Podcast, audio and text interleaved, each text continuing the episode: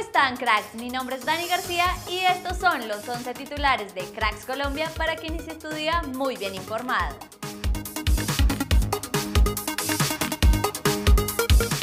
En el partido que cerró ayer la jornada, Junior le ganó a Bucaramanga con gol de Cariaco González. Con este resultado, los tiburones se acercan al grupo de los 8 y son novenos con 24 puntos, mientras que Bucaramanga está en el puesto 13 con 21.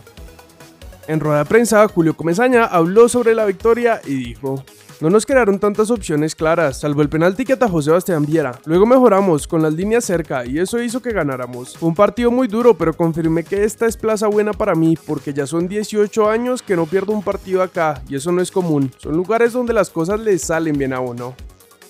Otro director técnico que habló fue Jorge Luis Pinto, luego de su debut con victoria en el Cali.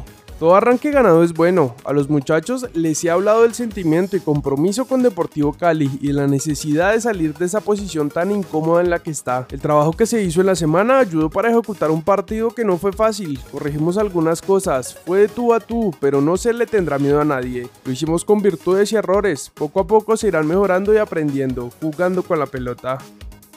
Por el lado de la América, esto dijo Guimaraes sobre la derrota ante el Cali. Las sensaciones de haber dejado pasar una oportunidad de llevarnos los tres puntos, porque el juego que se hizo hasta antes del segundo tiempo era para que pudiéramos salir sumando. Por supuesto que una contrariedad de parte de todos, porque sabíamos que era un partido que podíamos sumar. Ahora tenemos estos cuatro encuentros para hacer los puntos necesarios para clasificar. Rafael Santos Borré estaría buscando salir del Frankfurt. La pérdida de la titularidad y los pocos minutos con los que cuenta lo harían buscar un cambio de aires en el mercado de invierno y según lo afirmó el diario AS tendría propuestas de dos equipos de España y uno de Italia, aunque de momento no hicieron públicos los nombres. Con el partido que jugó este fin de semana con la Juve, Juan Guillermo Cuadrado superó a Iván Ramiro Córdoba y ahora es el futbolista colombiano con mayor cantidad de partidos en Europa con 456. Uno menos tiene Iván Ramiro y el tercero es el Tigre Falcao con 435. Cuadrado jugó 24 con el Udinense, 33 con el Leche, 106 con la Fiore, 15 con el Chelsea y 278 con la Juve. A pesar del empate a del Atalanta, Muriel se metió en el once ideal de sudamericanos en Europa durante este fin de semana, todo gracias al gol y la asistencia que puso en el partido.